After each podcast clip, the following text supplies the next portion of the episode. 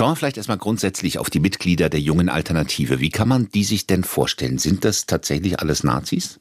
Also, sie sind gesichert rechtsextrem und wir wissen auch, dass sie sehr intensiv bei Burschenschaften rekrutieren, dass sie sehr eng verbunden sind mit der sogenannten identitären Bewegung. Das ist eine Organisation oder eine Bewegung, die von Martin Sellner angeführt wird. Das ist der Mann, der auch in Potsdam aufgetreten ist, der diese Remigrationsfantasien artikuliert hat. Man kann diese junge Alternative schon ganz, ganz deutlich im rechtsextremen Milieu verorten. Und tatsächlich gibt es auch einige, die vorher Nazis waren, jetzt nicht mehr sind oder das zumindest nicht behaupten, aber die aus dieser Szene kommen. Das heißt für die rechtsextreme Szene insgesamt, vor allen Dingen für die Jugendrechtsextreme Szene, sage ich mal, in Deutschland spielt diese junge Alternative dann doch eine ganz wichtige Rolle?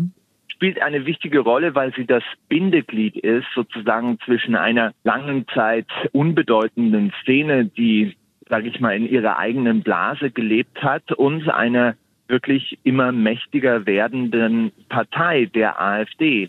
Es ist ja kein Zufall, dass viele der Leute, die in der jungen Alternative sind, jetzt als Mitarbeiter zum Beispiel für Abgeordnete arbeiten, dass sie sich dadurch einen Lebensunterhalt verdienen können und dass sie möglicherweise sogar auch die Aussicht darauf haben, Abgeordnete zu werden. Also jemand, der in so einer Szene ist und möglicherweise zu den Außenseitern in der Gesellschaft gehört hat, hat jetzt eine Möglichkeit, einen Lebensunterhalt zu verdienen und möglicherweise sogar in Anführungszeichen respektabel zu werden.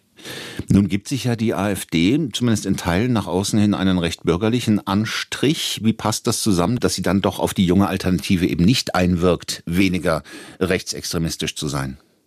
Ich glaube, das hat man eine Zeit lang versucht, so bis Mitte, Ende der 2010er Jahre ein Marvin Neumann, der mal Vorsitzender der jungen Alternative war, wurde wegen Äußerungen rausgeschmissen. Aber dann hat man aufgegeben, weil das einfach die Partei überwältigt hat, weil die Durchsetzung dieser Organisation mit Rechtsextremen so deutlich wurde, dass man im Prinzip eigentlich die Organisation nur noch hätte auflösen können. Aber das wollte man auch nicht. Also da ist etwas gewachsen, was außer Rand und Band ist und was offensichtlich auch die AfD nicht mehr kontrollieren kann oder mittlerweile nicht mehr kontrollieren möchte. Sollte jetzt ein Verbotsverfahren tatsächlich an Fahrt aufnehmen, das geht bei einem solchen Verein natürlich viel einfacher als bei einer Partei. Was würde das bedeuten, sowohl für die rechtsextreme junge Szene in Deutschland als auch für die AfD? Also auf der positiven Seite ist erstmal, dass natürlich dadurch diese Struktur kaputt gemacht würde und dass das natürlich erhebliche Probleme bereiten würde dafür, wie sich junge Leute, die der AfD nahestehen und die auch rechtsextrem sind, wie die sich organisieren, wie die zur AfD Zugang bekommen.